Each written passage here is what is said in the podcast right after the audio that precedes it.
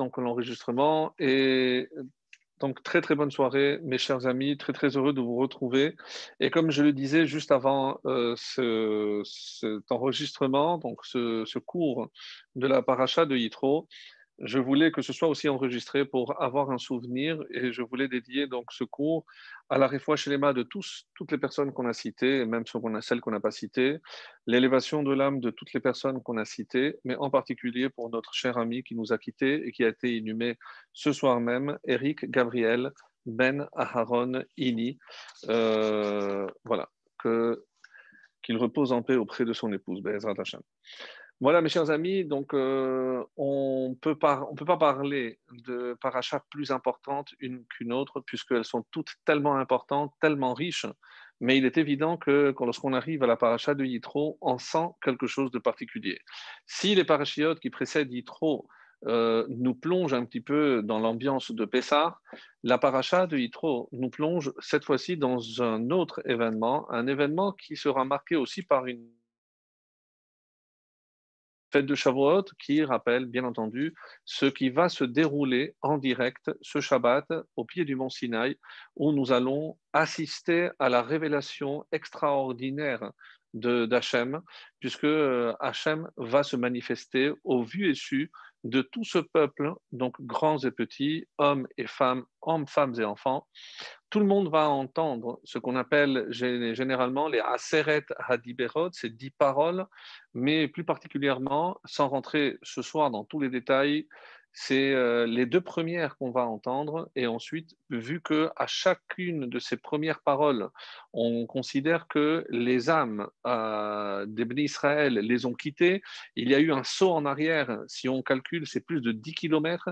Donc, imaginez, et Hachem a, fait ressusciter ces âmes pour que euh, on puisse donc continuer à écouter ce message. Alors, déjà, une première question, pourquoi Dieu a dû euh, d'abord avoir recours à la mort pour avoir recours aussi à la tria, c'est-à-dire à la résurrection?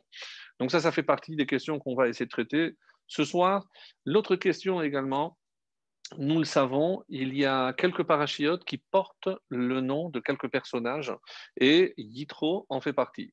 Donc, qu'est-ce qu'il a de particulier, euh, Yitro? Comment se fait-il que, encore une fois, je, ne vais pas le dire, mais euh, même si on le pense, une paracha aussi importante que celle du don de la Torah, de Matan Torah, porte le nom d'un converti, Yitro, qui de plus est le beau-père de euh, Moshe Rabbeinu.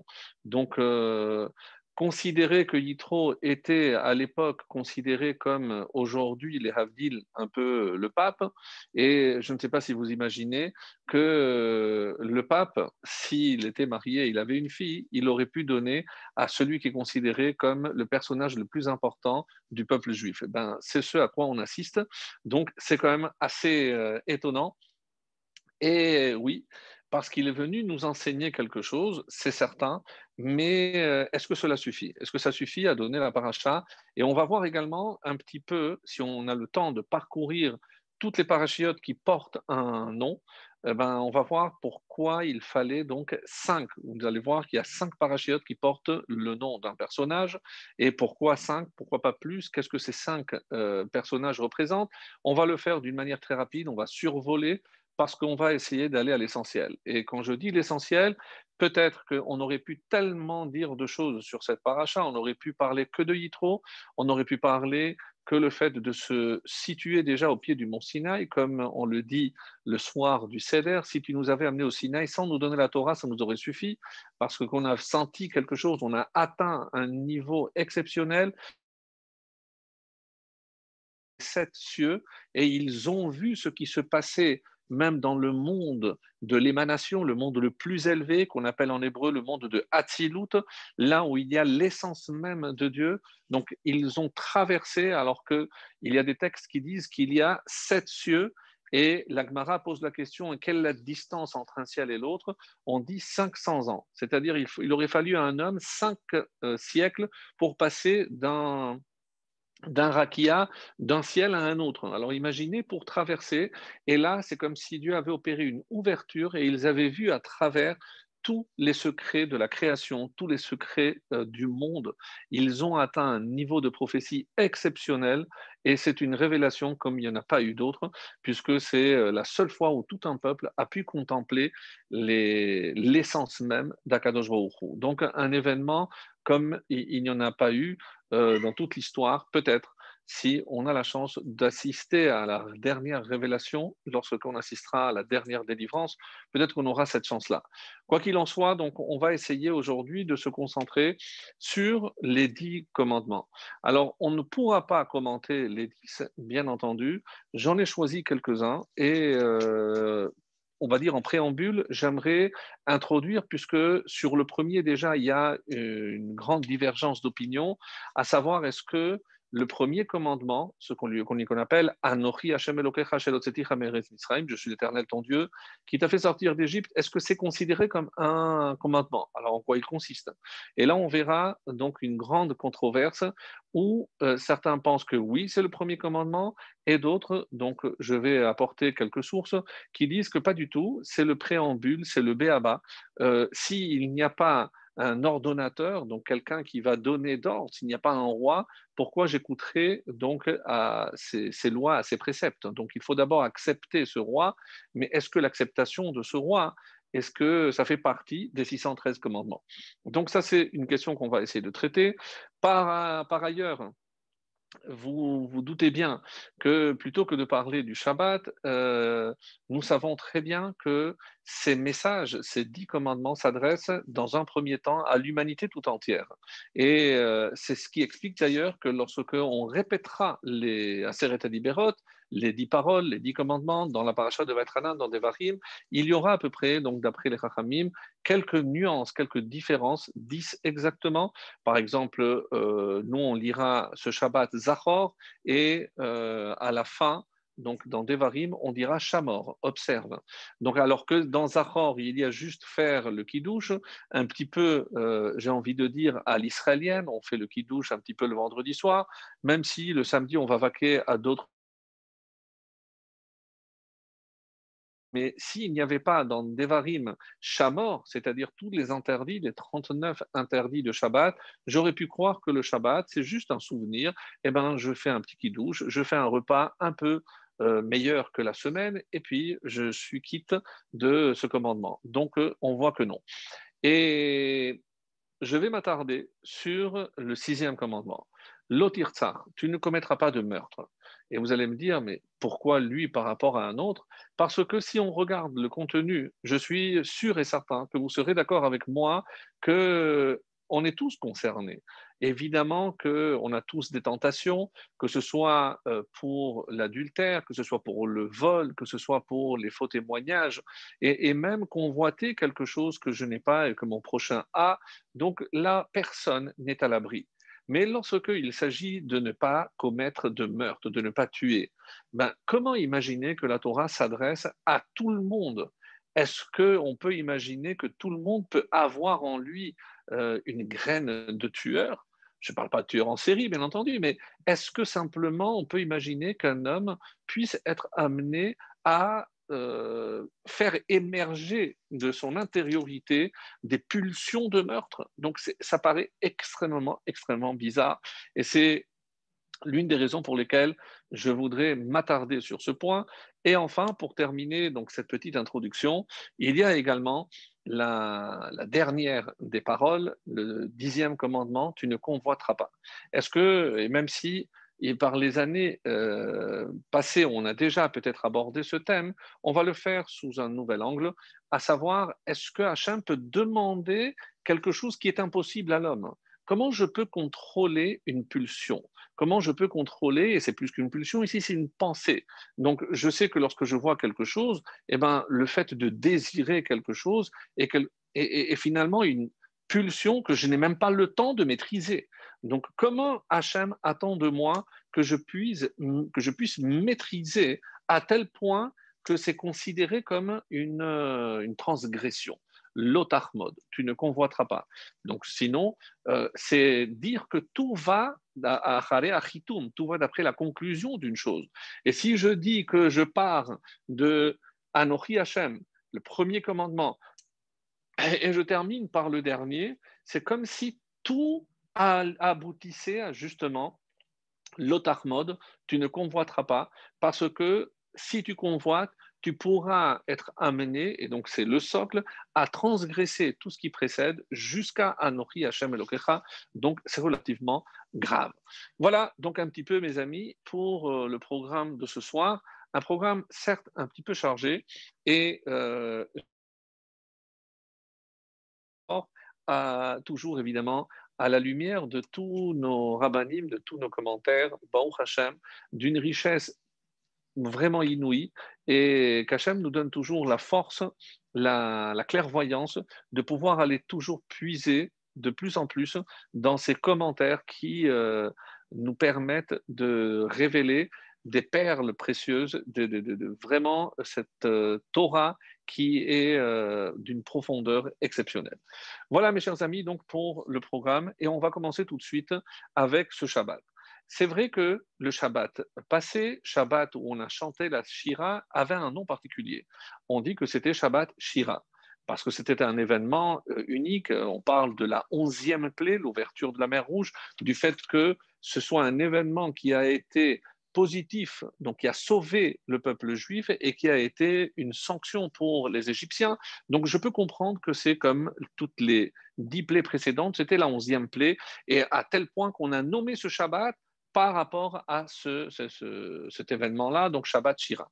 Ce Shabbat n'a pas un nom particulier. Ce Shabbat, bon, c'est Shabbat euh, Yitro, donc euh, peut-être pour nos amis tunisiens, il y a la Séouda qui précède, mais sincèrement, comment se fait-il qu'on n'a pas donné un nom un peu plus particulier à ce Shabbat? Alors sachez que ce n'est pas le cas. Et je suis allé chercher et j'ai trouvé euh, dans Netivot Shalom, ça faisait un petit moment, euh, le, le, de Salonim, donc, qui euh, a justement, oui, trouvé quelque chose d'exceptionnel, puisque d'après lui, oui, ce Shabbat a un nom particulier. Et de quoi s'agit-il?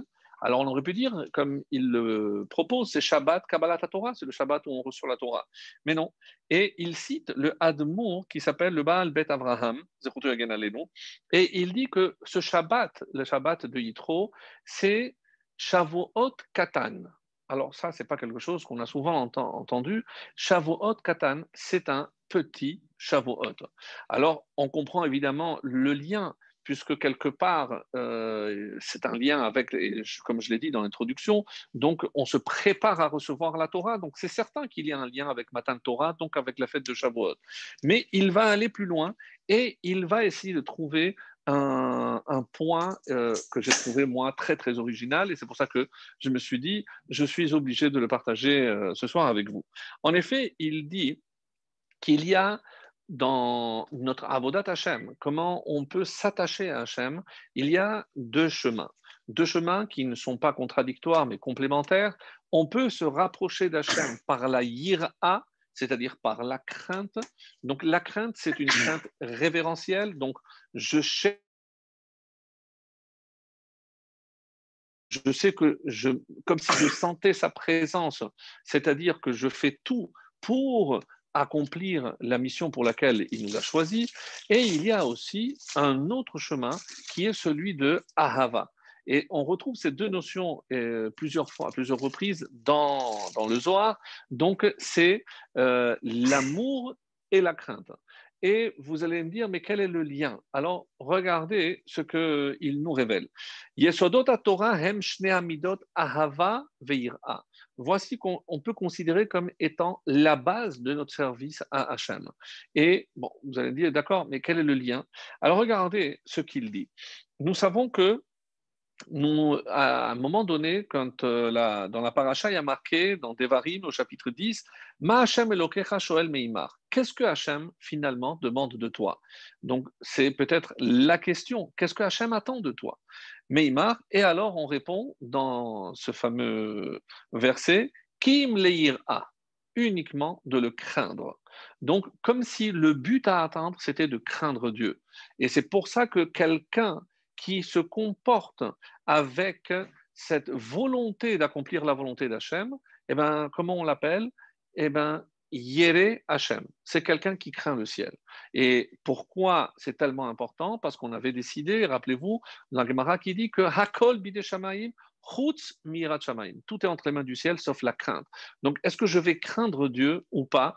Est-ce que je vais me soumettre à sa volonté? Est-ce que je vais accomplir sa volonté? Ça, c'est entre les mains de l'homme. Et donc, c'est une attitude euh, de crainte qui va finalement faire que si, euh, comme euh, à l'issue de, l'épreuve, la dixième épreuve de Avram Avinu, Ata Yadati Kiyere Elohim Ata. Quand il a été prêt à sacrifier son fils, c'est l'ange qui s'exprime. Maintenant, je sais que tu es un vrai craignant Dieu. Donc, c'est comme si le but de toutes ces épreuves était prouvé et euh, justement savoir si euh, Abraham était un vrai craignant Dieu. Donc, et les Rachamim ici vont faire quelque chose d'exceptionnel en, en, disant et dans le traité de Menachot 43b, ils disent Altikrema elamea. Donc, quand dans ce verset dit Ma Hachem Elokecha sous forme de question, qu'est-ce que Hachem demande de toi? Eh bien, ce n'est pas une question, lis-le sous forme d'affirmation. Et ne dit pas le mot Ma, mais Mea, sans. Sans, quel rapport? De là, de ce verset, on apprend qu'un homme doit faire 100 bénédictions par jour. Pour, l'instant, c'est très bien, puisque euh, c'est la source euh, sur laquelle se basent les Haramim pour dire que chaque juif doit au moins les brachot, il prouve sa crainte à Hachem, puisque une bracha, c'est exprimer que tout vient d'Hachem, que tout ne peut se réaliser que par Hachem. Donc, c'est une façon d'atteindre donc cette ira à travers les 100 brachot, et qui inclut évidemment la tefila, et la tefila, c'est une soumission à Hachem. Donc, tout ensemble eh ben, euh, vise, converge donc vers ce but de la ira. Très bien. Alors, et les Chachamim vont plus loin et ils disent il y a une allusion extraordinaire, ma c'est 45. Et nous savons que on doit se préparer pour le jour qui inaugure, qui ouvre ce qu'on appelle Yamim Noraim, les jours où il y a la plus grande crainte. Et quel est ce jour? Évidemment, c'est le jour de Rosh Hashanah. Et quand est-ce que, commence la, préparation à Rosh Hashanah? Alors vous allez me dire, bon, ben, c'est juste le mois de Elul. Non, parce que les Chachamim nous disent, et euh, en apportant des preuves, mais je vais juste à l'essentiel, parce que à partir du 15 Av, on dit que c'est le moment où on commence à augmenter l'étude, puisque les nuits sont plus longues, donc on commence à étudier plus la nuit. Et si je compte à partir du 15 Av jusqu'au premier Tishri, eh ben, je trouve ma, c'est-à-dire 45. Il y a 45 jours et ces jours qui sont placés sous quel, euh, on va dire, sous quel signe? C'est le signe de la yira, le signe de la crainte. Ça, c'est une façon de voir. Mais on a dit aussi qu'il n'y a pas ma, mais on peut lire aussi mea. Alors, il y a 100. Et et là, c'est le, clou que j'ai trouvé magnifique, bah, parce que si je compte à partir de la paracha de Yitro, c'est-à-dire ce Shabbat, jusqu'à la fête de Shavuot, les Chachamim comptent qu'il y a 100 jours. Donc, lorsque je dis Mea, donc de quoi je parle ici? Mea, c'est parce que je suis en train de me préparer à recevoir la Torah et je traverse donc, si je parle de Parashat de Yitro, je vais traverser tout le mois de Hadar, Nasadar, Marbim Besimcha, donc c'est dans la joie, c'est dans l'amour, et alors que si je compte du 15 av au premier Tishri, j'ai dit qu'il y a 45 jours, mais il y a une autre façon aussi de compter les 100 jours, c'est comment? C'est que si je considère que la conclusion de la Yira, c'est lorsqu'on va se retrouver euh, face à la sentence finale, c'est le jour de Kippour. Si je remonte 100 jours avant Kippour, je retombe sur le mois de Tammuz. Il y a Tammuz, Av, Elul, donc 30 jours fois 3, plus les 10 jours de Tishri, c'est 100 jours. Donc, et pour Et là explique les Chachamim que Tammuz, c'est les initiales de Zmane Teshuva Memashmeshim Ubaim. Les jours, les temps de la Teshuva se concrétisent et approchent. Donc, toute la préparation pour qui va aboutir à, la sentence de Kippour eh bien, a commencé depuis déjà le mois de Tammuz. Donc, et il y a 100 jours, là je parlerai évidemment de Yira, puisque je suis dans la crainte, la crainte parce que je vais être jugé, la crainte si Dieu va m'accorder une année supplémentaire, si je vais être jugé favorablement. Donc ça c'est la Yira, alors que à partir de ce Shabbat, Parashat Yitro, eh je vais voir que c'est dans, placé sous le signe de l'amour et de la paracha de Yitro jusqu'à Shavuot, euh, il y a 100 jours. Donc, Méa, 100 jours par rapport à la crainte et 100 jours par rapport à l'amour. Donc, il nous reste donc à prouver notre amour à Hachem à partir de ce Shabbat.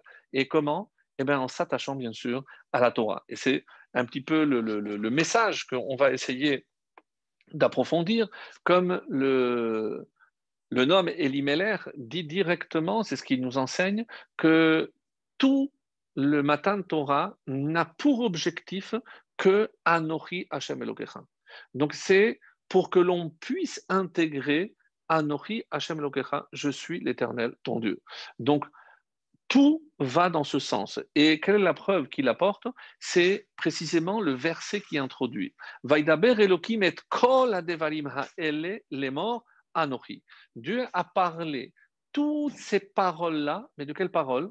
C'est de la Torah. Donc toute la Torah, c'est vers quel but? Donc toutes ces paroles euh, se dirigent pour cette première parole, Anochi Hashem Lokecha. Et il explique de manière euh, très très belle, on dit d'ailleurs, une des réponses, comment se fait-il que Abraham, eh ben, il accomplissait la Torah alors qu'il ne l'avait pas reçu. Comment on peut imaginer qu'il accomplissait toutes les mitzvot? Et d'après l'explication que l'on vient de donner, si j'explique que toutes les mitzvot ne font que me permettre de me diriger vers Hachem, Anochi Hachem Elokecha, c'est-à-dire je suis l'Éternel, ton Dieu. Et pourquoi? Parce que c'est Kol Hadevarim. C'est ça le sens profond de Kol Hadevarim. Donc maintenant, qu'est-ce qui a marqué pour Abraham Vachem Berach et Abraham Bakol. Et Hachem, il a béni Abraham, Bakol, dans tout. Mais quoi dans tout? Dans tout, parce que Kol tout ce que Abraham faisait ne convergeait que vers une seule euh, finalité, c'est Anochi Hachem Lokecha. Donc Abraham, depuis le moment où il s'est et que le feu n'avait plus d'emprise sur lui. C'est pour cela, c'est pas que Hachem l'a protégé, c'est qu'il avait atteint une telle élévation que le feu n'avait pas d'emprise sur son corps parce que son corps était au niveau de son âme. Il avait atteint la finalité suprême et c'est ce qui a sauvé Abraham. Donc tout ceci pour nous dire que il y a une finalité cette finalité, c'est Anori Hashem Elokecha. Et c'est pour ça que maintenant, on va essayer de comprendre si je peux considérer que c'est oui ou non euh, un commandement. Et là, nous arrivons à euh, cette euh, explication. Par exemple, on va prendre pour commencer le Rambam. Le Rambam le, dit, clairement, donc lorsque il considère que mitzvot assez chez Tivanu, parmi les mitzvot assez euh, donc positive que Hachem nous a ordonné, c'est ce qu'on appelle la mitzvah assez echad. Donc c'est la première mitzvah, c'est quoi? Behamanat aelokut vehu shena amin sheyesh aila vesiba hu poel lechol hanimsaim. C'est croire qu'il y a un être qui est à l'origine de tout, qui est la source de tout, et poel lechol hanimsaim. C'est lui qui agit sur tout ce qui existe. Vehu amaro, et où est-ce qu'on le trouve? Anochi Hashem Elokecha. Donc pour le Rambam, le premier de tous les commandements, c'est Anochi Hashem Elokecha, c'est croire qu'il y a une entité qui est à l'origine de tout ce qui existe. Donc il considère que oui. Donc en quoi ça consiste? Amanat Elokut. C'est la Emuna. Donc on en a parlé longuement la semaine dernière. Donc dans la Emuna qui est enfermée dans le premier des commandements, là je prouve que c'est l'un des premiers commandements. Donc croire qu'il y a un, être supérieur, croire qu'il y a un but à l'existence, tout ceci qui est enfermé dans le premier des dix, commandements, ça, d'après le Rambam, c'est le premier commandement. Et Besov Gemara Makot, D'ailleurs, il apporte une preuve que dans la fin euh, du traité de Makot, on dit que Tariag mitzvot ne'emru le Moshe Bessinai. C'est vrai qu'il y a les 613 mitzvot que compose la Torah, mais pourquoi c'est marqué Torah Tivalanu Moshe Mais Moshe nous a ordonné que Torah, parce que, dit l'Agmara, Torah, c'est la valeur numérique de 611. Taria, pourquoi? Ve'od, parce qu'il y a Anochi et Loyelecha mipi agevura shemarnu. Parce que Anochi et Loyelecha, ces deux commandements n'ont pas été dits par Moshe. Et ils ont été dits directement par la Gevura, c'est-à-dire par la bouche de Dieu. Alors, et pourquoi c'était tellement important? Parce que c'est ancré en nous, mes amis. Personne ne peut prétendre aujourd'hui qu'il n'a pas la Emouna. Parce que je pars du principe que toutes les âmes étaient en nous cette étincelle de croyance, de Emouna, comme on l'avait développé la semaine dernière. Maintenant, euh, juste pour la petite histoire, est-ce que quand on dit que Dieu a parlé, Évidemment que c'est une question qu'on est en droit de se poser, mais quelle voix, quel est le son de sa voix? Est-ce évidemment que Dieu n'a pas de corde vocale, donc, mais à quoi ressemblait le son de la parole divine? Vous allez me dire, oui, mais il y a plusieurs fois dans la Gemara où on parle de bat-kol. Bat-kol, c'est une voix céleste. Donc, est-ce que c'est une voix féminine? Certainement pas, mais là, c'est Dieu lui-même qui parle. Alors, le seul repère que nous ayons, c'est lorsque Moshe Rabbeinu est arrivé dans le désert face à ce buisson ardent. Et là, il euh, allait avoir pour la première fois une révélation divine. Donc, si je compare, c'est parce que c'est la seule autre révélation que nous relate véritablement la Torah. Et là, on dit que Hachem a appelé Moshe, Moshe, et pour lui dire Shalna Alecha, enlève tes chaussures, etc. Mais la question qui se pose est la suivante. Donc, imaginez que si Moshe se trouve dans un désert, donc il n'y a personne, quelle eût été sa réaction s'il entend une voix Moshe, Moshe Donc il aurait pu avoir peur. Donc on sait que Hachem fait très attention de ne pas provoquer de behala, de d'étonnement ou euh, provoquer, on va dire, un, un, problème cardiaque, je, n'en sais rien, mais il aurait pu entraîner évidemment euh, un étonnement de la part de Moshe. Et même si, euh, moi en tout cas, je ne l'ai pas vu écrit, mais euh, j'avais entendu une fois que quelle pouvait être la voix qui allait non seulement surprendre Moshe, mais lui faire prêter l'oreille. Et c'est pour ça que je pense que c'était le Zohar, mais je ne me souviens pas. Bravo. C'était la voix de son père. C'est exceptionnel. J'ai trouvé que c'était, mais vraiment, mais vraiment. C'est-à-dire que quelque part, nous avons tous en, nous ce, ce, message qui nous dit que tant qu'on est capable d'entendre la voix de notre Père, eh ben, non seulement on n'a pas peur, mais on est en confiance. Et on dit que Hachem a pris la voix de Amram, le père de Moshe. C'est exceptionnel. Je trouvais ça tellement beau et tellement émouvant de se dire que c'est comme si la voix de notre père nous accompagnait toujours, même lorsqu'il n'était plus là. Et donc, euh, on peut euh, imaginer que dans le, au mont Sinaï, eh ben, peut-être que c'est aussi la voix de Abraham que tout le monde a entendu comme étant le, la référence, le repère de Moshe. Et, peut-être que ces deux commandements qu'ils ont entendus de la voix de Hachem, eh ben, ils ont entendu la voix, en tout cas le son de la voix de Amram, le père de Moshe. Je trouvais que c'était vraiment très très beau comme, comme enseignement. Alors, Reste maintenant à expliquer pour quelles raisons il a fallu d'abord mourir hein, pour les faire ressusciter.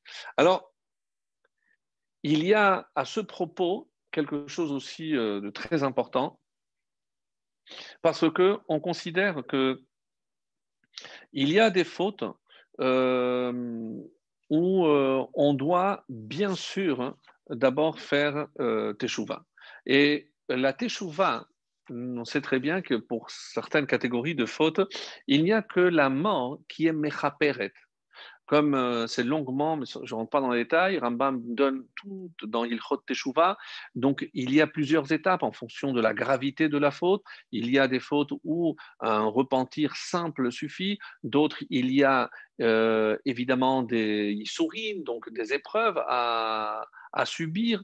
Et enfin, il y a des fautes les plus graves où il n'y a que la mort qui peut être mechaper, c'est-à-dire la, mort qui peut expier. Donc, comme Hachem voulait que ces âmes, les âmes de tous ceux qui allaient recevoir la Torah, soient le plus pures possible, il fallait dans un premier temps que pour expier toutes les fautes qu'ils auraient pu avoir, il fallait qu'ils meurent. Et donc, en ressuscitant, donc ces âmes étaient en quelque sorte régénérées. Donc elles étaient toutes propres et là elles étaient aptes à recevoir la Torah. Donc c'est comme ça que c'est euh, que c'est rapporté et euh,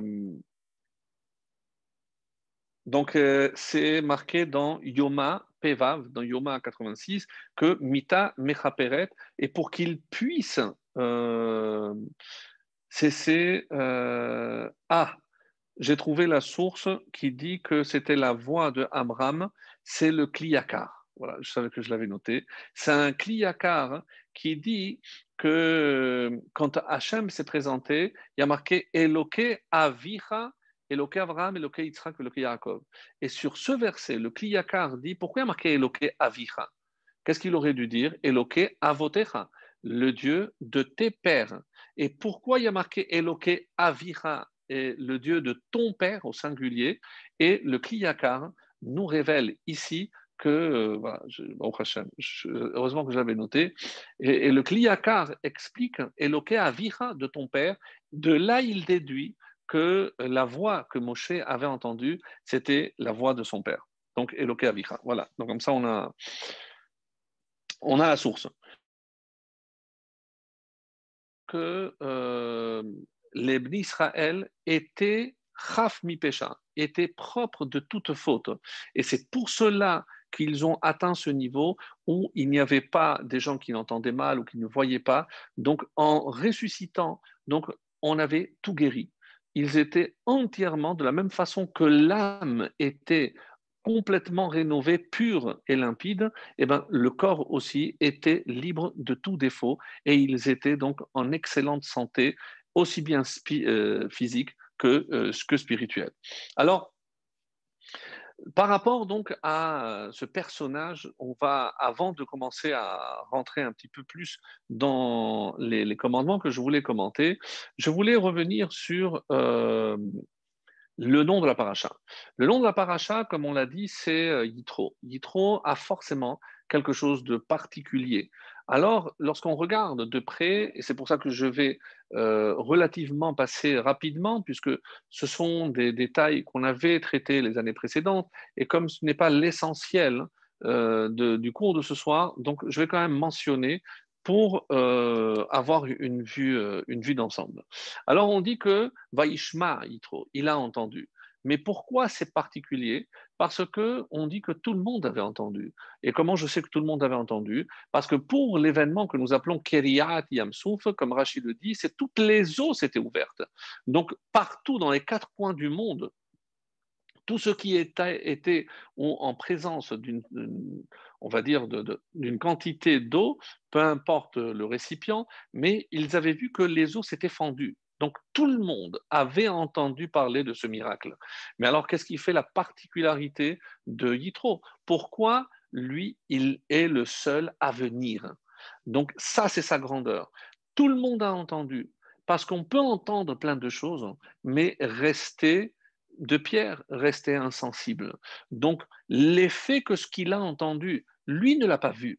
Il n'était pas là-bas, il n'a pas assisté à la guerre de Amalek, comme dit Rachi, il n'a pas assisté non plus à l'ouverture de la mer Rouge, même s'il a entendu, mais de manière tellement précise que lui qui avait adoré toutes les divinités possibles et imaginables de l'époque, donc lui, c'est lui qui va reconnaître la grandeur de Dieu. Et dans ce psaume qui dit Yoducha Amim Elohim, Yoducha Amim Kulam. Donc, euh, tous les, peuples reconnaîtront Dieu. Les sages expliquent que ça, c'est qui? C'est Pharaon. Pharaon, lorsque mi, il a dit Mi Chaba Elim donc il a reconnu. Donc Yoducha Amim Elokim, c'est Pharaon. Yoducha Amim Kulam, mais c'est tout c'est qui? On dit que c'est Yitro. Parce que dans Yitro, il y avait toutes les croyances de l'époque. Et si lui a réussi non seulement à faire Teshuvah, à venir se convertir, hein, c'est que lui, il avait quelque chose de particulier. Et c'est pour prouver peut-être l'universalisme de la Torah, parce que lui, il n'a pas entendu, d'après le Zohar, donc il est venu et il a écouté la Torah, donc parce qu'il y a une discussion de savoir s'il a assisté au don de la Torah ou pas. D'après le Zohar, il a assisté au don de la Torah, il a reçu la Torah, ce qui a fait de lui un vrai Ger Tzedek, un converti. Et maintenant, J'aimerais venir, revenir sur les euh, cinq personnages qui ont donné le nom à une paracha. Alors, évidemment, euh, vous connaissez la majorité, sinon tous, hein. c'est-à-dire Noach, c'est le premier. Ensuite, il y a Yitro, on verra ensuite Korach, Balak et pour terminer, oui, je pense que vous l'avez trouvé, le dernier c'est Pinchas. Alors, qu'est-ce qu'il représente? Il représente toutes les couches de l'humanité. En effet, qu'est-ce que c'est Noir? On sait très bien qu'aujourd'hui, par Ben Noir, c'est tous ceux qui sont descendants de Noir en dehors du peuple juif. Donc, qu'est-ce que Noir prouve? C'est un Ben Noir cachère. Donc, c'est tous ceux qui sont cachers, les chassidés ou motaolam, les justes des nations. Donc, ça, c'est, on peut euh, dire que Noir représente cette euh, tranche de la, de la population.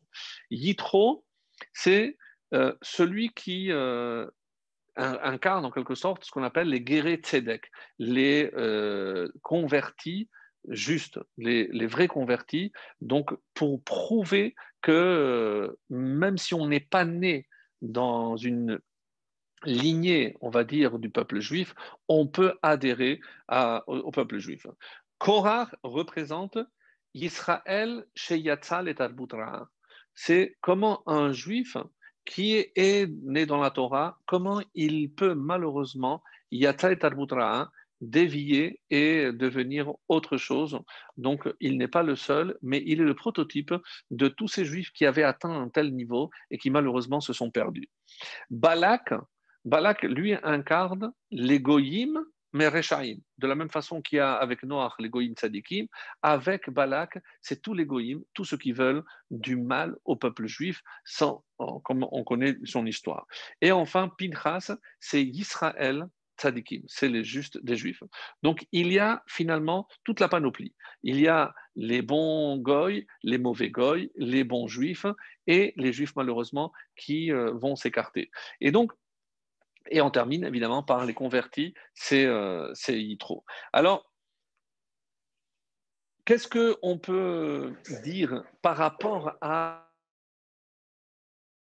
mes amis, j'ai cherché quelque chose d'original. Et euh, comme vous le savez, bah, Hashem, on, a d'une part le temps, l'énergie et surtout la curiosité d'aller chercher Peut-être ce qui euh, fait que ce cours garde toujours une certaine fraîcheur, en tout cas je l'espère, parce que ce serait trop dommage de répéter des choses alors qu'on a à notre portée des enseignements d'une profondeur, encore une fois, insondable. Alors, si on remarque les plus grands personnages qui ont marqué l'histoire, eh ben, il y a un moment où il y a une attitude qui en hébreu est appelée hitbonenut. C'est pas la contemplation, mais presque. Je m'explique. Qu'est-ce qui a tiré, on l'a cité tout à l'heure, qu'est-ce qui a fait que Moshe a été choisi? Il a vu un arbre qui se qui brûlait, mais au contraire qui se euh, consumait, mais qui ne brûlait pas. Et mais c'était un phénomène assez courant. C'est-à-dire que lui, il voyait tout ce que les autres voyaient, mais il s'est approché, il a voulu comprendre. Donc, alors on va parler de curiosité, mais nous en hébreu, on a le terme hitbonenut. C'est discerner qu'est-ce qui se cache derrière. On a un événement et on se pose la question. Donc, il a vu quelque chose et il a voulu comprendre ce phénomène. Regardez avec Yitro, lui aussi, lui, il a entendu. Tout le monde avait entendu, mais lui ne s'est pas contenté d'entendre, il a voulu comprendre, il s'est approché et Shama Uba, et lui, il est venu. Et un autre personnage aussi qui a euh, été confronté à un phénomène assez curieux et qui a fait de lui peut-être le, le plus grand après Moshe, en tout cas, si Moshe, c'est la Torah écrite, je parle de celui qui nous a légué la Torah orale, où il n'y a pas un pan de la Torah qui est resté caché. Je parle bien sûr de Rabbi Akiva. Qu'est-ce qu'il a ramené lorsqu'il a vu une pierre, une roche un peu creusée? Lorsqu'il a vu ce qu'était capable de faire une goutte sur la roche, donc il a pris conscience de ce qui se passait, il a décidé de revenir à la Torah et on a eu Rabbi Akiva. Donc, comment par rapport à la réaction de chacun de ces personnages, ils ont atteint un niveau exceptionnel. Mais j'aimerais rajouter, par rapport à Yitro, quelque chose aussi de très important, mes amis.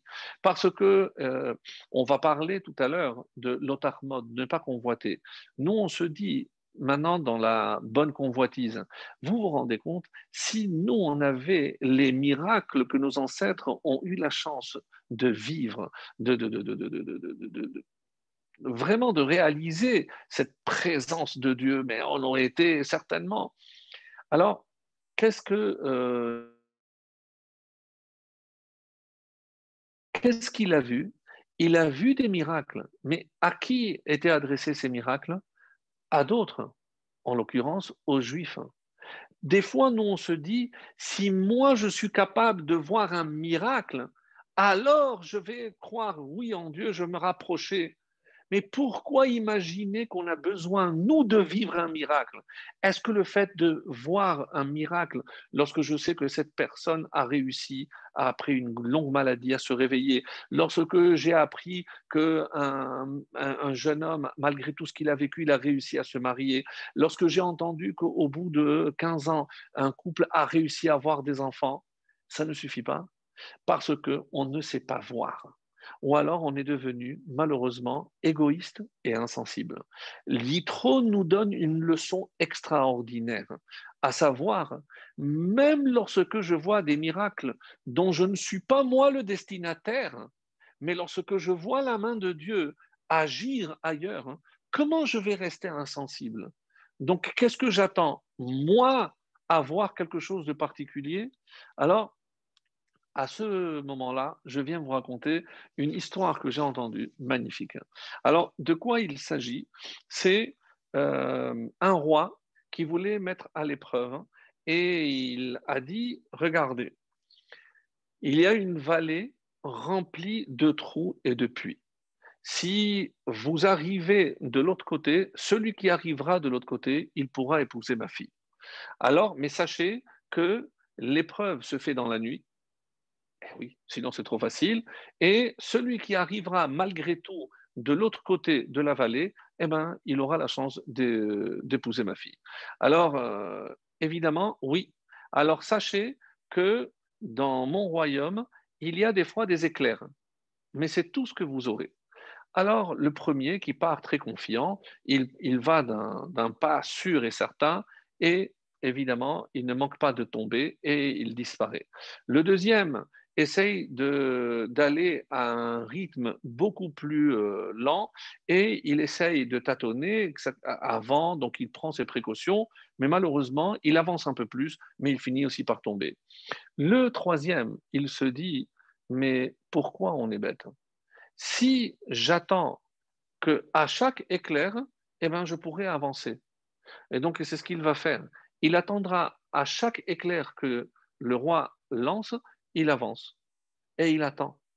Et comme ça, il est arrivé sain et sauf de l'autre côté et il a épousé la fille du roi. Qu'est-ce que ça veut dire, mes amis? Eh bien, le message est très clair. Des fois, Hachem nous envoie, c'est vrai qu'on est la majeure partie dans l'obscurité. Quand je parle de l'obscurité, je ne l'exil, mais je fais aussi allusion au fait que Hachem s'occulte. Il y a une occultation, on en parlera Bezrat Hachem avec la fête de, euh, de Purim, puisque c'est Esther, donc c'est vraiment l'occultation d'Hachem. Mais celui qui veut voir, il y a des fois des éclairs. Hachem nous envoie des petits éclairs. Et qu'est-ce que je dois faire lorsque je vois des éclairs? Eh bien, être capable d'avancer. Comment je dois interpréter Et qu'est-ce que c'est ces éclairs? Lorsque je sens et je ressens l'intervention divine à tel ou tel moment de ma vie.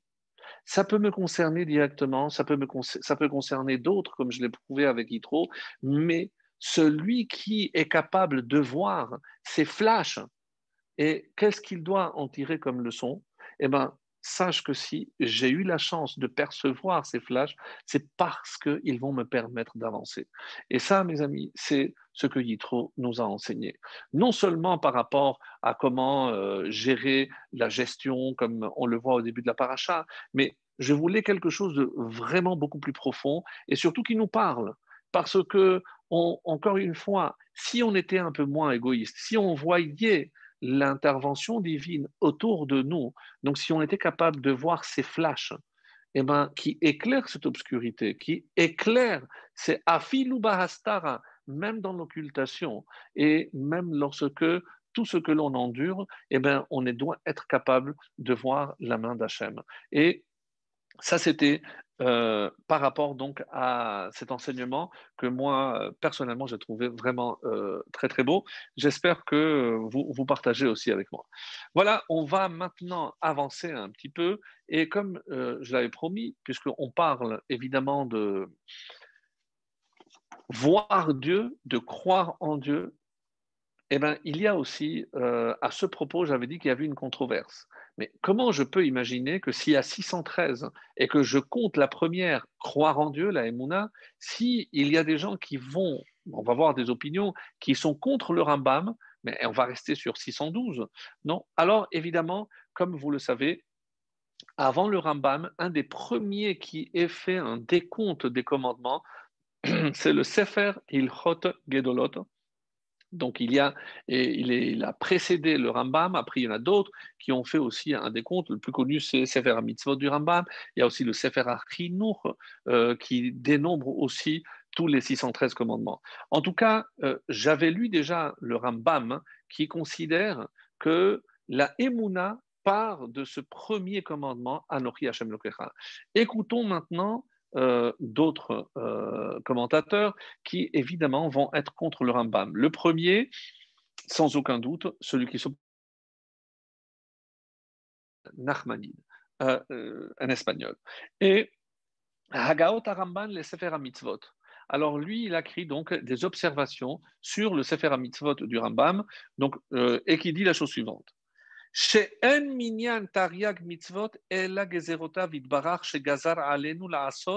Donc, lorsqu'on parle des 613 mitzvot, évidemment que ce sont ce qu'on appelle des gezerot, des décrets du roi. Chez Gazar alenu la asot, il nous a dit ça, tu dois le faire et ça, tu ne dois pas le faire. Aval, mais la croyance en son existence.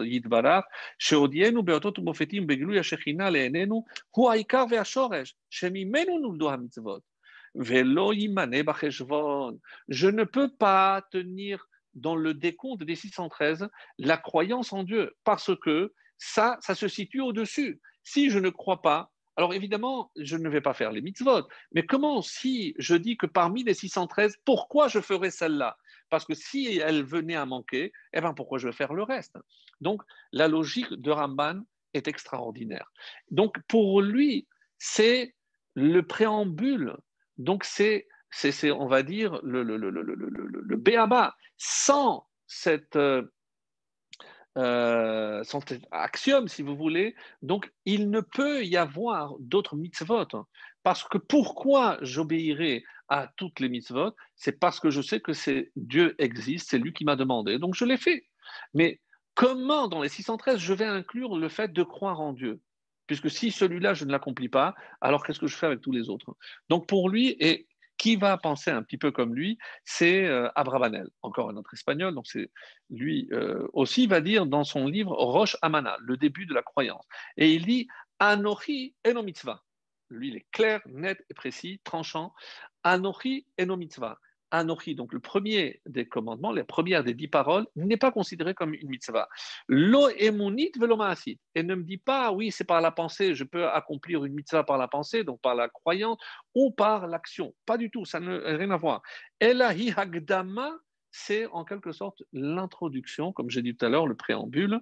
Les mitzvot ve'azarot chez Yomar bishar adiburim. Donc, c'est le, le, le, pré, le, préambule, c'est euh, vraiment le, socle. Si je n'ai pas cette base, je ne peux rien faire d'autre. Et. Alors, qu'est-ce que ça vient nous dire? D'abord, tu crois en Dieu, ben, sache que tout ce qui suit, c'est lui qui l'a dit. Et kol ele anochi c'est moi qui ai dit. Donc sache que si tu dois faire, c'est parce que c'est moi qui le dis. Donc, pour le Rambam, c'est clair. Et euh, il y a un d'aller chercher que des Espagnols, bon, qu'à cela ne tienne, j'ai trouvé un, commentaire magnifique. C'est le livre s'appelle Or Hachem, la lumière de Dieu, et euh, c'est un, il est considéré comme un penseur, un philosophe, pas forcément très connu. Il a vécu euh, au XIVe siècle, donc à peu près il y a sept siècles. Il est né, pour la petite histoire, à Barcelone en 1340 et il est, né à il est mort à Saragosse en 1410. Et donc il s'appelle, il y a une rue en Israël qui s'appelle Chasdai Kreskas. Et euh, Rabbi Chasdai Kreskas, donc voilà ce qu'il dit dans son livre Orachem. Ta'out mefursam, c'est une erreur bien connue. Mishemana mitzvot de dire que croire en Dieu, ça fait partie des mitzvot. Lui aussi, il y va comme un peu Abravanel ou Ramban, il va direct. mitzvah Comment je peux parler de mitzvah d'un commandement s'il n'y a pas un metzavé, le commanditaire? Donc forcément, d'abord, je distingue celui qui ordonne et ensuite celui qui l'ordre qu'il a donné. Et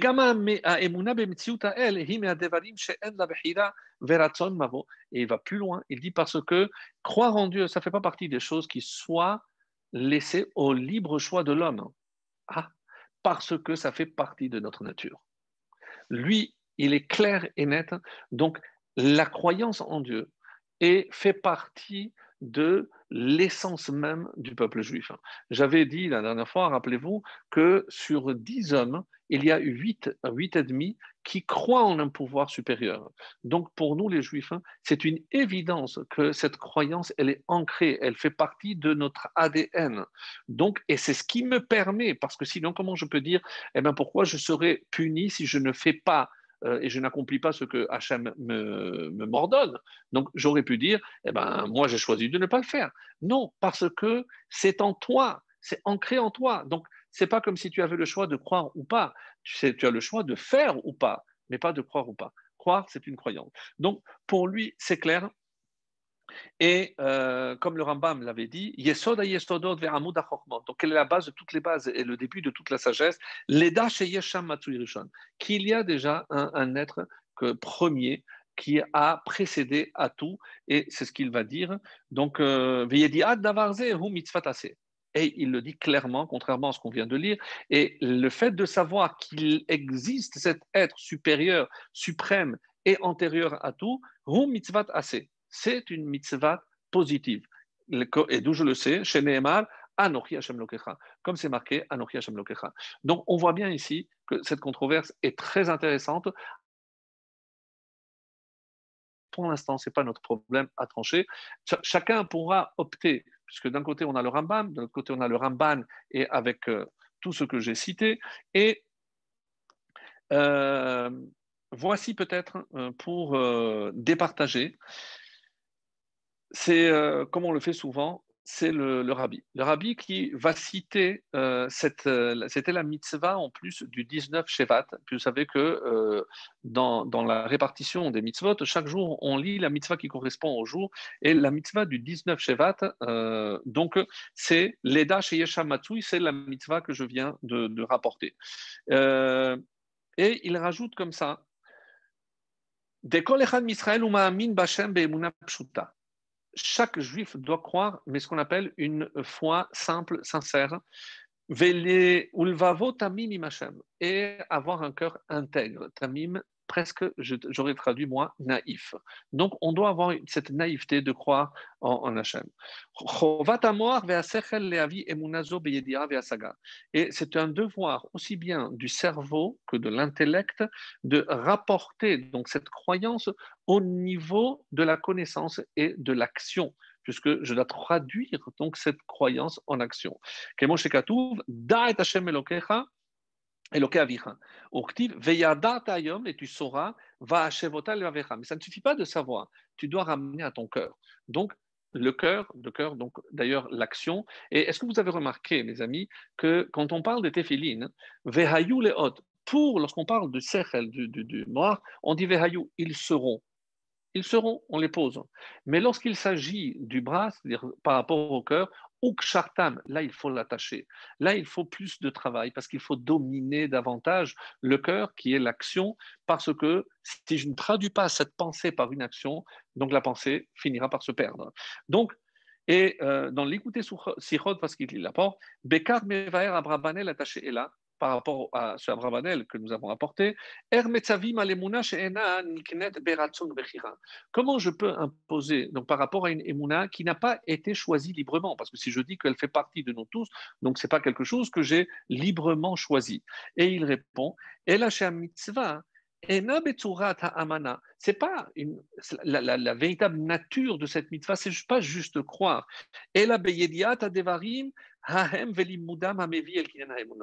Mais évidemment, ça va se traduire par apprendre, approfondir tout ce que Hachem nous demande, et c'est ça qui va nous faire acquérir en profondeur cette Emunah.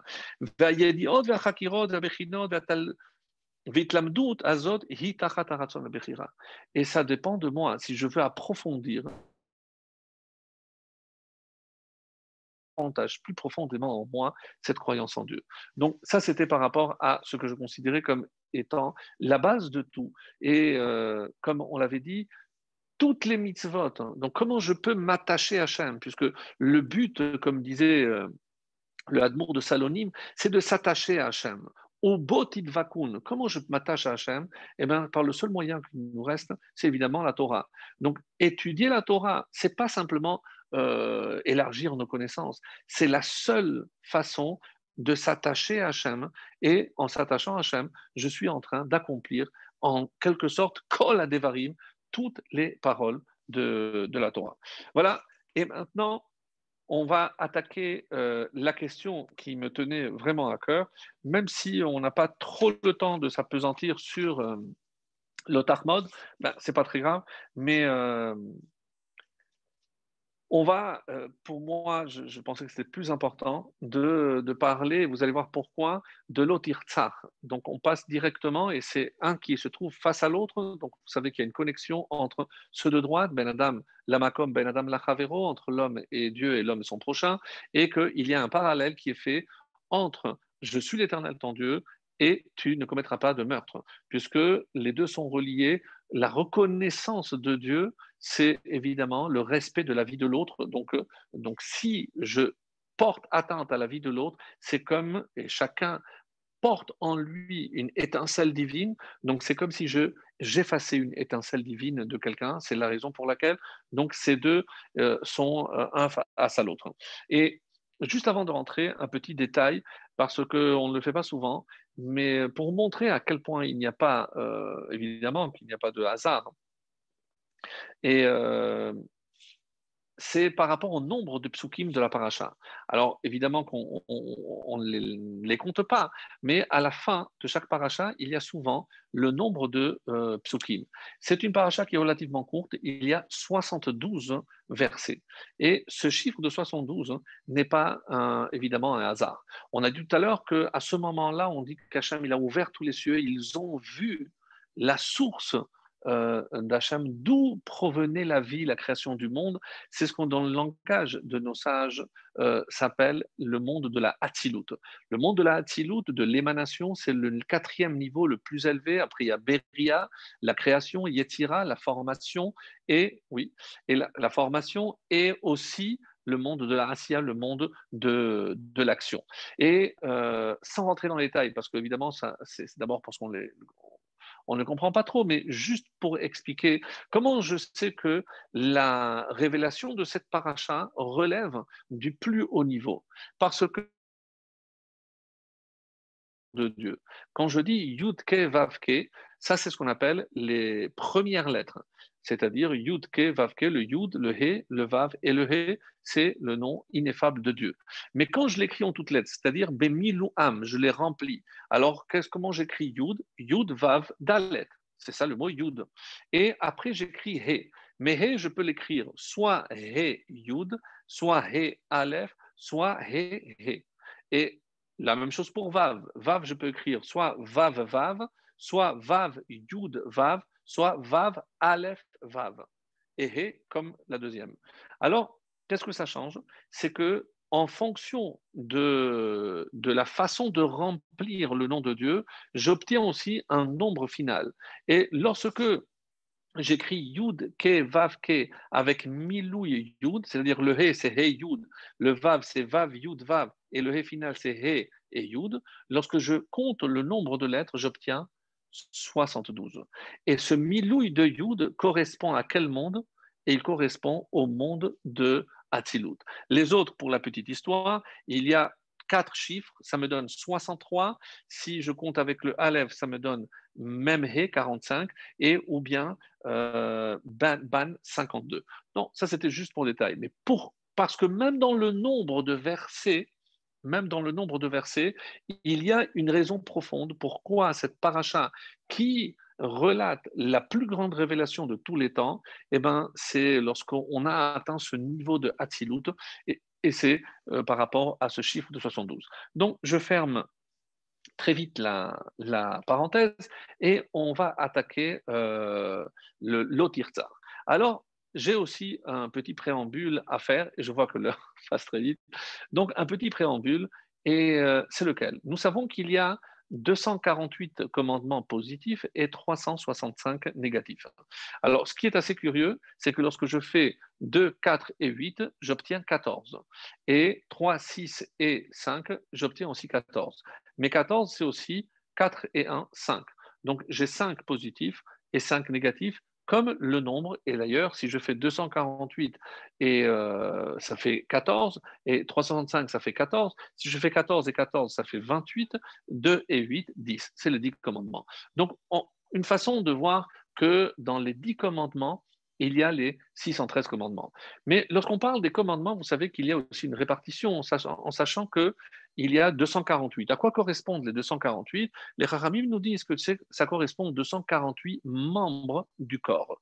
Et comme si quelque part, chaque fois que j'accomplis une mitzvah, eh ben, je, je suis méchaillé, je donne de la vitalité à ces membres. Alors, Darash Rabbi Shamla. Euh, Rabbi Shamla dit Tariag mitzvot le Moshe, il y a 365 interdictions et 248 positifs. Kenegeda evarav shel Adam, et en contrepartie des membres de l'homme. Et Rachid dit pourquoi? Dekol evar vevar omer lo mitzvah. Rachid rajoute ce petit détail c'est comme si quelque part le evar, le membre de chaque homme, lui dit fais cette mitzvah parce que c'est comme ça que tu me donnes, tu me laisses vivre. Ça se trouve dans euh, traité de Makot 23b. Alors, ce qui est euh, assez étonnant, c'est euh, que par rapport à ce qu'on appelle, nous, les membres euh, physiques, il y a aussi les membres spirituels. Puisque si ce qui est vrai au niveau du corps, c'est vrai aussi au niveau de l'âme. Et donc, la mitzvah correspond à travers le membre du corps à un membre supérieur, c'est au niveau de l'âme.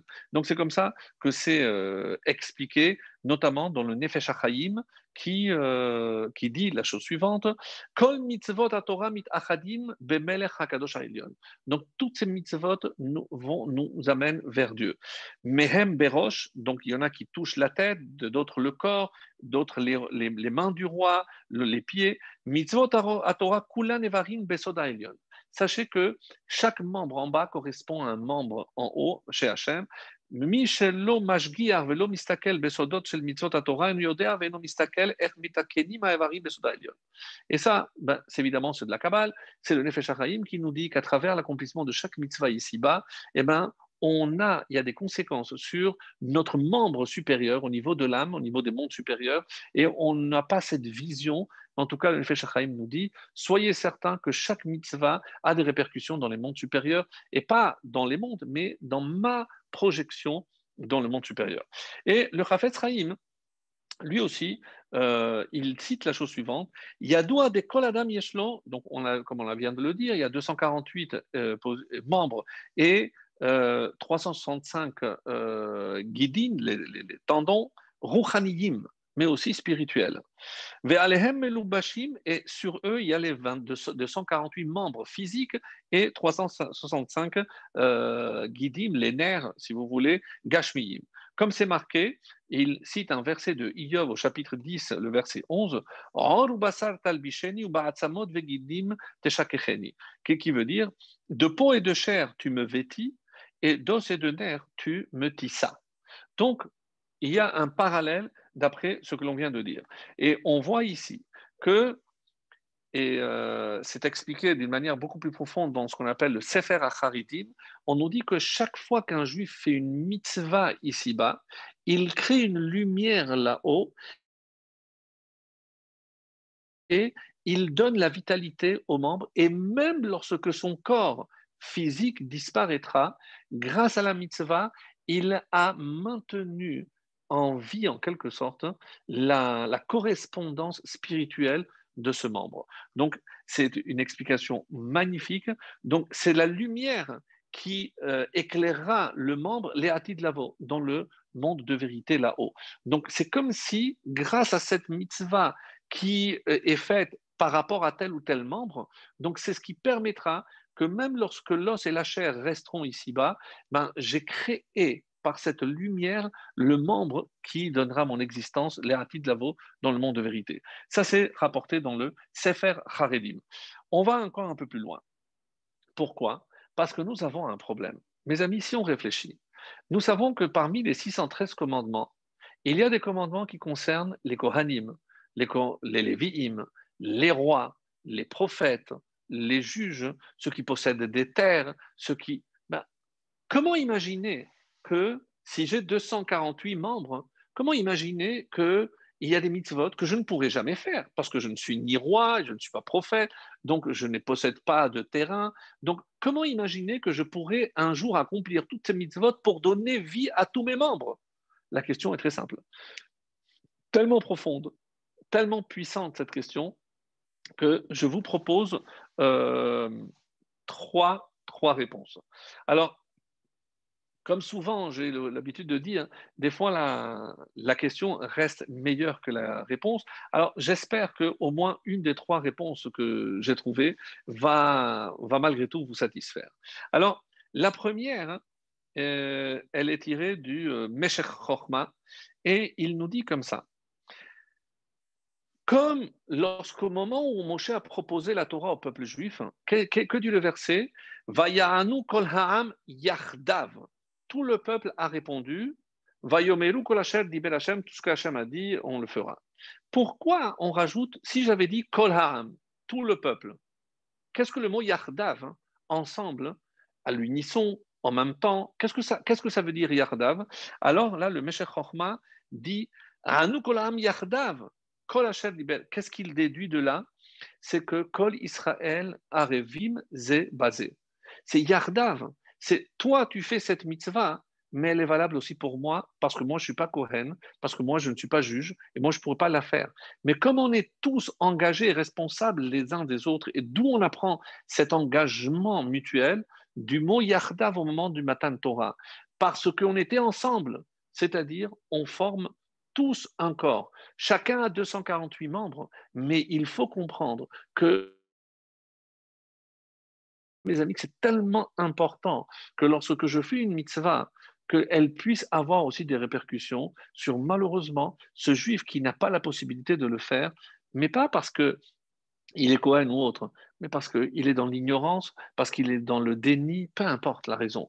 Mais si j'ai cet engouement, cette empathie vers l'autre, un peu comme nous l'a enseigné euh, Yitro, si je suis capable de faire participer aussi l'autre à ma mitzvah, et vous allez voir avec la, la fin, c'est magnifique, donc je laisse pour la fin. Donc ça c'est la première réponse, je résume. Comment expliquer que les 248 membres, si moi-même je ne peux pas accomplir toutes les mitzvot, le fait qu'il y ait d'autres juifs qui fassent d'autres mitzvot qui ne me concernent pas, comme il y a eu un engagement collectif au moment de Matan Torah par le mot Yardav, le Meshach m'a dit que cette responsabilité fait que si lui accomplit la mitzvah, moi aussi j'en tire un bénéfice. Magnifique. Première réponse. Deuxième réponse un peu plus euh, profonde. Kol Attention, attention. C'est-à-dire que lorsque moi, maintenant, je, vis, moi, en 2021, aujourd'hui, et que je fais mes mitzvot, mais aujourd'hui, mon âme est venue sous la forme apparente de, ce corps. Mais cette âme a précédé, a eu d'autres réincarnations. Peut-être qu'avant, j'étais même une femme, peut-être qu'avant, j'étais un métayer, ou que j'avais un, j'étais un seigneur, j'avais des, des, des, des terres. Donc, qu'est-ce que cette deuxième réponse vient à expliquer? C'est que cette âme, puisque toutes ces réincarnations, tous ces gilgulim, c'est finalement pour permettre à cette âme d'être parfaite, d'être éclairée, que la lumière atteigne tous les membres. Donc, même si pendant une vie, je n'ai pas réussi, eh ben, cette âme reviendra et pendant cette euh, réincarnation, eh ben, je vais éclairer d'autres membres parce que maintenant, je peux, et ainsi de suite. Et si j'admets que quand est-ce que je terminerai? Lorsque tout cette, ce corps, ces membres spirituels seront éclairés, j'aurai terminé ma mission. Donc ça, c'est une deuxième réponse, un peu plus, euh, on va dire, euh, métaphysique, mais elle est aussi satisfaisante dans parce que dans l'ensemble, je n'ai pas besoin de l'autre, mais moi-même par les différents retours ici-bas sur Terre. Ça, c'est la deuxième réponse. Et la troisième réponse, ma préférée, mais ça, je vous laisse vous aussi choisir, c'est que comment on le dit tous les matins? La Torah nous a été donnée l'ilmod ou l'amed pour apprendre, pour enseigner, l'ishmor pour observer, vela asot et pour l'accomplir. Chaque mitzvah a quatre niveaux. Donc, si je dis que ces quatre niveaux touchent chaque mitzvah, peu importe à quel niveau j'ai fait la mitzvah. Si par exemple, maintenant, je ne peux pas faire la Egla Rufa, mais qu'est-ce que j'ai fait? Évidemment que je ne peux pas l'observer parce qu'aujourd'hui, on ne peut pas la faire. Mais puisque j'ai fait l'île mode ou les et je l'ai enseigné, elle m'est comptée comme si je l'avais faite. C'est magnifique. Donc, lorsque, par exemple, j'ai euh, aidé quelqu'un euh, parce qu'il devait déménager, ça c'est Gimilut Rasadim. Donc, j'ai fait le chesed. Je n'ai pas accompli la mitzvah elle-même, mais j'ai permis à quelqu'un de l'accomplir. Donc, ça s'appelle Gimilut Rasadim. Donc, j'ai aussi accompli une façon de. D'après cette explication, alors, d'après euh, ce que j'ai euh, pu déduire, elle, vient, je ne l'ai pas vu dans le texte, mais c'est du Avne Nezer. Donc, euh, un auteur assez connu, et c'est lui qui aurait donné cette explication que moi personnellement j'ai trouvé magnifique, puisque nous savons que à, chaque niveau, à chaque mitzvah, il y a ces quatre niveaux. Donc même si, et c'est pourquoi on insiste tellement que c'est important d'étudier euh, telle ou telle loi, même si elle n'est pas euh, réalisable, parce que j'ai le mérite hein, par le fait de l'avoir étudié, d'éclairer la partie du membre qui lui correspond. Donc ça, c'est, magnifique. Alors vous allez dire, j'ai pas besoin d'être roi pour apprendre dans Rambam les les, les règles du roi, et donc ça, ça me donnera le mérite par rapport à euh, mes, propres organes, mes propres membres. Ça, c'est l'explication. Alors, tout ce que j'ai dit, c'est vrai par rapport à la mitzvah assez, c'est-à-dire la mitzvah que je dois accomplir.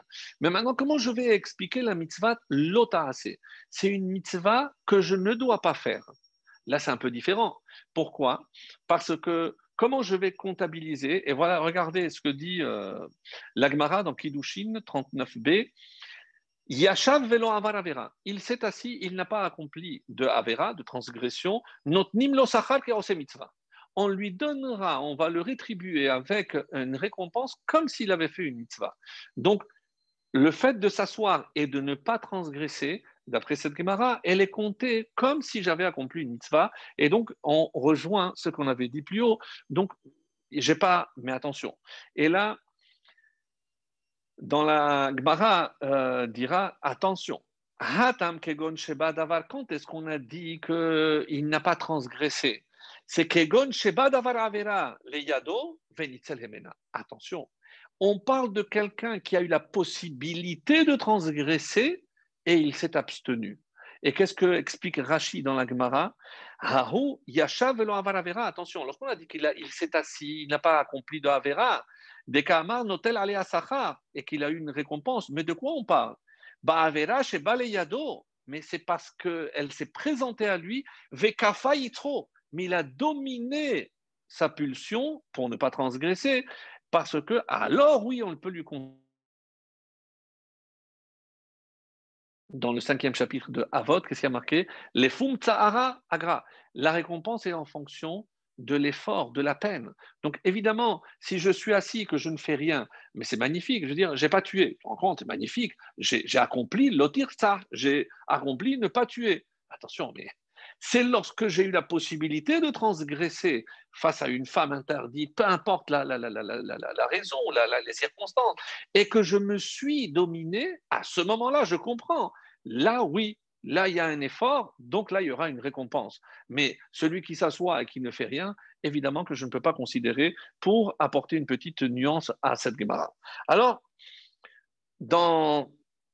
Et là, on arrive au, clou, et ça va être euh, notre point final pour ce, soir. Alors, écoutez, il y a marqué l'otir tsar mais il y a aussi marqué lotin af, pas d'adultère, lotignov, de, de vol ou de kidnapping, plus exactement, lotane beracha et tchaker, pas de euh, témoignage, euh, de faux témoignages, et lotarmod, la dixième. Donc ça c'est la fin, les cinq dernières. Alors, il y a comme ça un texte dans Baba Batra 165a qui dit il est admis, chez Rov Bene Adam, que la majorité des hommes peuvent tomber en quoi? Gezel, beaucoup dans le vol, parce que la tromperie, c'est facile. Miout be'arayot, un peu moins dans les relations interdites. Vehakol, mais par contre, tous on tombe dans cette faute, c'est laquelle? Avak lachon hara.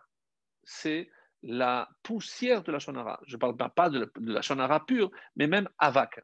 Alors, c'est vrai que par exemple, en ce qui touche les, euh, les relations interdites, on dit qu'il y a un apotropos, donc on dit qu'il n'y a pas de tuteur, il n'y a pas de gardien pour les harayot, c'est comme ça que c'est apporté dans Ketuvot 13b.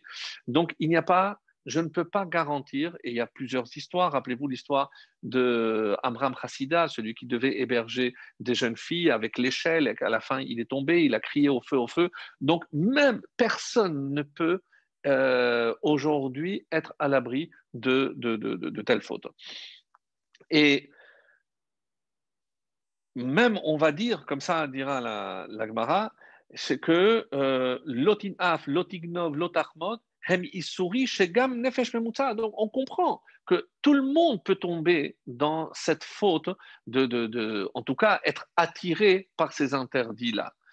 Gezel Arayot, Nafsho Shel Adam Mechamedatam Avelahem, Chagiga 11b, on dit que pour le vol, pour les relations interdites, donc c'est quelque chose que l'homme désire et convoite.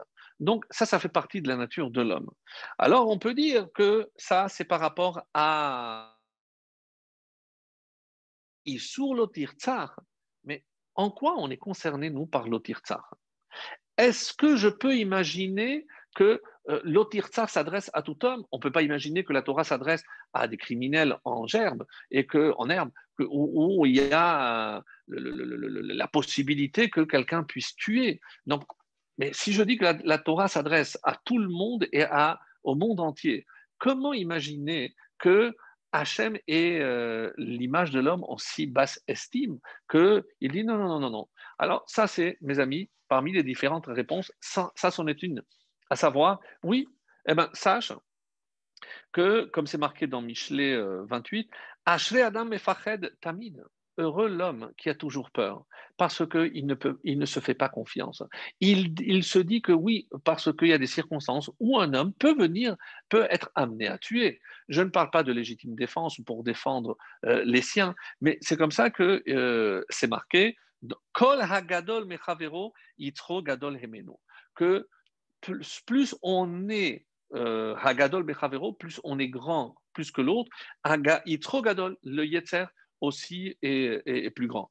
Et vous rappelez cette histoire de, qui a entendu un homme et une femme qui les a poursuivis dans les champs et lorsque euh, il a vu qu'ils se sont séparés, il est rentré chez lui, il était perturbé lorsqu'on on est venu dire mais enfin Abaye qu'est-ce qui se passe? Je dis moi j'aurais j'aurais fauté, je ne sais pas comment cet homme a tenu. Et c'est comme ça que on lui a, lui a répondu, on dit que c'est un vieux qui lui a répondu, et d'après la, version, euh, c'est Eliyahu Navi qui est apparu et lui a dit cette phrase Kol hagadol mechavero gadol Donc sache que plus tu es grand, plus le yetzer est grand. Donc c'est normal que toi tu penses que tu aurais pu fauter parce que tu es plus grand. Donc c'est en quelque sorte donc une façon de se rassurer, mais qui n'est pas très rassurant parce que euh, plus on va s'élever, il faut savoir que le yetzer aussi est plus grand. Ça c'est, on va dire, une première euh, explication.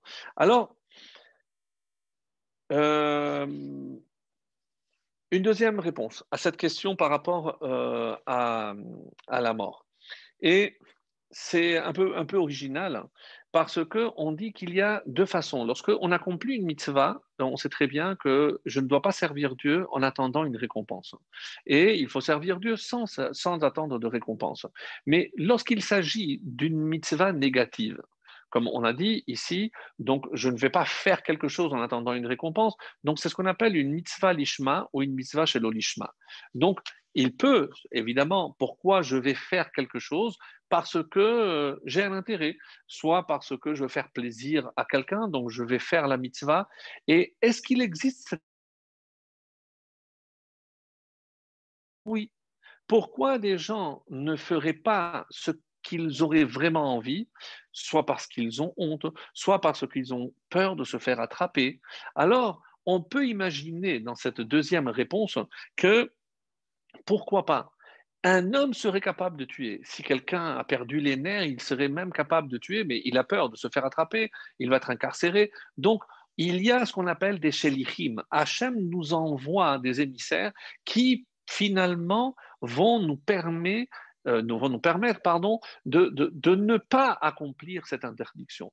Donc oui, qu'est-ce que cette réponse a de, de spécial? Donc c'est euh, apparemment c'est le Rav Osher Freuner qui a dit, euh, qui a donné cette explication que moi je trouve aussi très originale. Donc finalement, on devrait remercier Hachem de tous ces obstacles qui nous empêchent de tomber dans la transgression. Que ce soit la honte, que ce soit la peur de se faire attraper. En tout cas, c'est des shlichim, c'est Akadosh c'est notre éducation, c'est peut-être notre inhibition, peu importe. Mais tous ces éléments, tous ces paramètres font que je ne transgresse pas. C'est magnifique. Et enfin, euh, une dernière réponse, et euh, c'est la plus belle. Pour moi, c'est la plus belle. Et euh, quand on parle de voler, par exemple, vous savez qu'il y a plusieurs facettes dans le vol.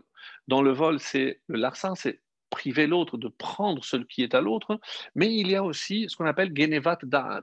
Tromper, c'est voler la pensée de l'autre c'est l'induire en erreur, c'est la pensée. Il y a aussi ce qu'on appelle gezel shena, c'est si je ne respecte pas le sommeil de l'autre. Donc ça aussi, c'est une façon de voler. Donc on voit que dans l'interdiction, il y a plusieurs soukas. Alors dans l'Otirtsar, et euh, c'est ce qu'on va essayer de voir maintenant ensemble. Donc, dans l'Otirtsar, il y a deux autres lavines, il y a deux autres interdictions. Par exemple, euh, si je vous disais que Gnevat Da'at, c'est-à-dire voler la pensée de l'autre, c'est-à-dire le tromper. Il sourd de Horaïta, c'est considéré comme il sourd de Horaïta. En tout cas, il y a une controverse, il y a une divergence d'opinion, mais le ritba est tranche comme ça que voler la pensée de l'autre, c'est une interdiction de la Torah, donc c'est très grave. Donc c'est ne pas tromper l'autre, l'induire en erreur, c'est très grave. Mais maintenant, en ce qui nous concerne, quelle, serait une des euh, dérivées de l'interdiction de ne pas tuer? Alors, ça va certainement vous scier, comme euh, moi j'ai été euh, quand j'ai découvert ce texte. Et euh, qu'est-ce qui est dit? Eh bien, un autre issur d'Eoraita qui découle de ne pas tuer, c'est le Lachonara. Oui, je vous laisse digérer le Lachonara. Qu'est-ce qui a marqué? L'Otelech Rachil Be'amecha dans Vaïkra 19, 16 pas un col portant, c'est l'interdiction de la shonara. Est-ce que vous savez que le Chafetz Chaim, dans l'introduction au livre de Sefer HaLashon, il a fait un décompte et dans la shonara, il y a 17 lavim, 17 interdictions, 14 mitzvot positives et 4 euh, malédictions. Tout ça dans la shonara. Et c'est comme ça que c'est marqué euh, dans, dans le texte. La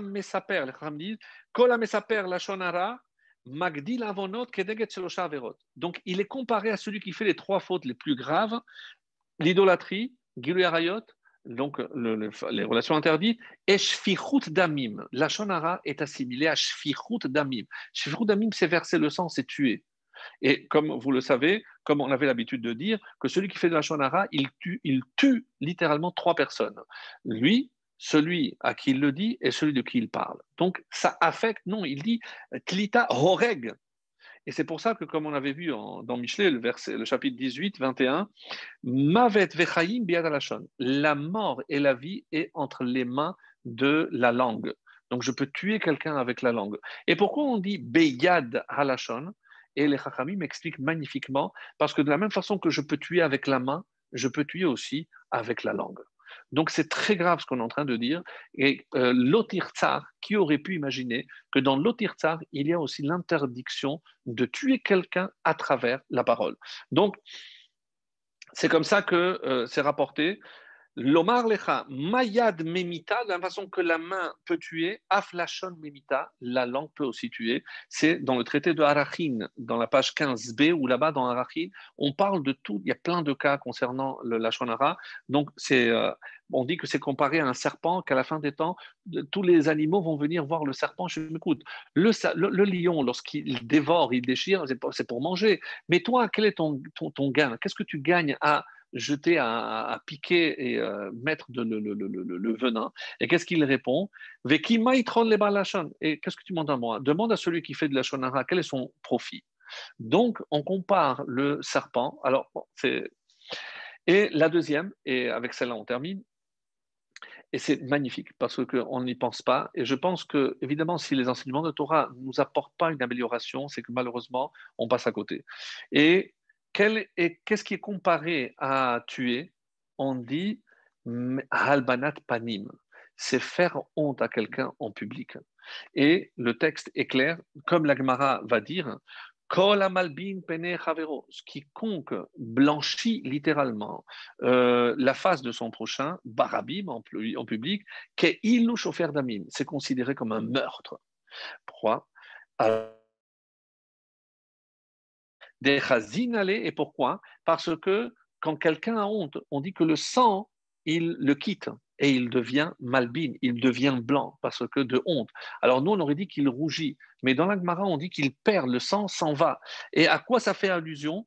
Donc à un texte qui dit, et c'est dans la rapporté, quand, comme c'est marqué, chauffeur d'âme à Adam, celui qui verse le sang de, l'homme, ba Adam, d'amoï par la traduction, par l'homme, son sang sera versé. Donc il sera condamné. Et il y a une très belle explication qui dit Chauffeur d'âme Adam ba Adam, celui qui verse le sang de l'homme dans l'homme, c'est-à-dire celui qui fait perdre le sang à quelqu'un. Pourquoi il devient blanc? C'est comme si le sang allait ailleurs. Même s'il y a une autre explication pour les, non-juifs, on dit que euh, qu'est-ce que c'est l'homme dans l'homme? C'est le houbar, c'est là l'interdiction, par exemple, de, de, de de tuer le, fœtus, donc d'avorter. Donc c'est très grave, c'est considéré comme un issour de Horaïta. En tout cas, ce n'est pas notre cas. Nous, on dit que chauffeur d'âme, celui qui verse le sang de l'homme dans l'homme parce qu'il l'a fait honte, d'amoïchafer, son sang sera versé. C'est-à-dire il est condamné à mort. C'est parce qu'il s'est rendu coupable de meurtre. C'est très grave ce qu'on est en train de dire ici. Et le Gaon de Vilna, euh, apporte quelque chose de magnifique c'est, on va dire, la cerise pour euh, terminer ce, cours. Et il dit, vous savez, dans les à Seret Adiberot, vous, le constaterez, il y a ce qu'on appelle le Ta'am Tarton et Ta'am Elion. Il y a une façon de le lire en public et une façon de le lire lorsque je lis dans la Torah. Par exemple, le, sur le Shabbat, il y a quatre versets, mais je lis en un seul. Et pourquoi Elion, supérieur? Parce que c'est tous des ta'am. Le ta'am, c'est les signes de cantillation. Ils sont en haut. Parce qu'on les chante beaucoup plus lorsque ils sont lus ensemble. Et à l'inverse, par exemple, lorsque je regarde Lotir Tsar, c'est inversé, Lotin Av, c'est inversé. Mais quand je les lis, alors les quatre formes, quatre versets, ça devient un, euh, tout, puisque euh, alors que normalement c'est inversé, le tout, là je les coupe et je vais faire chaque euh, c'est un commandement. Donc, même si ça fait partie du même verset. Et alors, qu'est-ce qu'il dit? Regardez la différence dans l'Otir Tsar, c'est le Gaon de Vilna qui nous révèle ça. Exceptionnel. Le Gaon de Vilna nous dit regardez comment c'est écrit l'Otir Tsar. Une fois, c'est écrit avec un patar, donc le A comme ça, et une fois, c'est écrit avec le kamatz, donc avec le A, le grand, avec les deux traits. Alors, il dit c'est curieux. Pourquoi il y a on, doit changer. Alors, grammaticalement, il y a une explication, c'est que lorsque je le coupe, donc je dois le faire plus long, l'otir tsar, donc c'est le A plus long, et lorsque c'est dans le même verset, donc c'est une voyelle plus courte, et les voyelles longues, je ne rentre pas dans les détails. Mais lui, il dit, qu'est-ce que j'apprends de là? Et il cite un verset euh, dans Michelet, car nombreux sont ceux qu'elle a blessés et vigoureux celle qu'elle a tuée. Alors la Gemara dit de quoi ça parle? C'est un élève qui n'est pas encore à même d'enseigner et qui l'a enseigné. Donc il a ouvert la bouche. Il a ouvert la bouche et par cette erreur, il peut entraîner des erreurs et euh, c'est plus grave parce qu'il peut blesser ou entraîner la mort de quelqu'un. Et euh, à l'inverse, et on dit que celui qui a la capacité d'enseigner et qui ne le fait pas, il est aussi coupable. Alors, le Gaon de Vilna veut nous dire ici quelque chose. Qu'est-ce que c'est Kamatz? Kamatz, il a fermé. Celui qui aurait pu, en parlant, en transmettant, sauver des vies, eh ben, il se rend coupable parce qu'il a fermé la bouche alors qu'il aurait dû l'ouvrir. Et celui, patard, celui qui a ouvert la bouche alors qu'il aurait dû la fermer, eh ben, parce qu'il a mal enseigné, il peut entraîner aussi des euh, choses, des conséquences très graves. Qu'est-ce qu'on apprend de là, mes amis? Attention, ne vous dites pas, mais, mais qui je suis moi pour enseigner? Qu'est-ce que moi je peux apporter? Oui, parce que lorsque vous avez des gens autour, autour de vous, Exactement, autour de vous. Et peut-être qu'avec une parole, vous aurez pu le sauver d'une faute très grave. Vous allez dire, oui, mais de quoi je me mêle? Oui, mais c'est ça. Quelqu'un qui a la capacité, on ne peut pas mesurer des fois les conséquences de nos paroles. Si, euh, de la même façon que la parole peut apaiser, peut réconforter, peut consoler, eh ben, de la même façon, sais pas que je ne suis pas, parce qu'on va, c'est la fausse modestie. Je sais que je peux avoir de l'influence sur tel ou tel.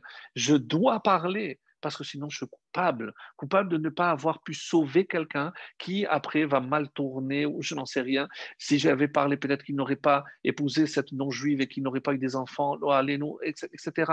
Et celui qui se croit tout permis, il, il se permet d'enseigner. Alors là, c'est l'inverse, il a manqué de modestie. Donc je voulais terminer avec euh, cet enseignement du Gaon de Vilna que je trouvais exceptionnel. Et finalement, qu'est-ce qu'on se rend compte? Qu'on a tous à apprendre de l'Otir Tsar, de ne pas tuer.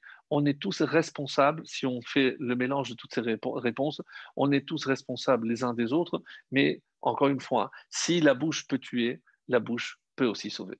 Excellente soirée.